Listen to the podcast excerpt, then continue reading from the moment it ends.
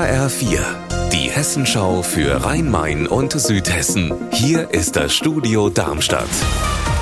Mit Mike Markloff. Hallo. Mitte November vor zwei Jahren werden bei einer Großrazzia im Rhein-Main-Gebiet und Südhessen zahlreiche Wohnungen und auch zwei Apotheken durchsucht. Es geht um Großbetrug mit gefälschten Corona-Impfpässen. Im Fokus zwei Männer aus Bickenbach und Mörfelden-Walldorf. Seit heute läuft am Landgericht Darmstadt der Prozess gegen die 38 und 43 Jahre alten Beschuldigten. Beide haben ihre Schuld zum Auftakt eingeräumt. HR-Reporter Raphael Stübig, wie konnten sie die Impfpässe denn fälschen? Jede einzelne Corona-Impfdosis war doch mit einer Nummer registriert.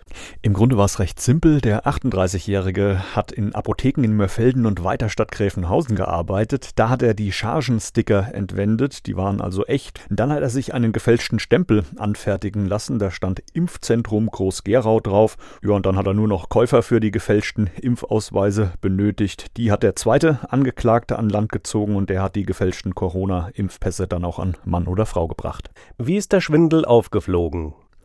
Durch Zufall ein sogenannter Beifang, wie die Polizei das nennt. Und zwar hatten LKA-Ermittler in einem Staatsschutzverfahren einen Mann abgehört und der wiederum hat mit dem 43 Jahre alten Angeklagten telefoniert und sich wohl einen gefälschten Impfpass bestellt. So kam der Stein ins Rollen. Bei der Polizeidirektion Darmstadt-Dieburg hat man dann eine Arbeitsgruppe ins Leben gerufen. Die hatte fleißig weiter ermittelt und dann bei der Großrazzia zugeschlagen.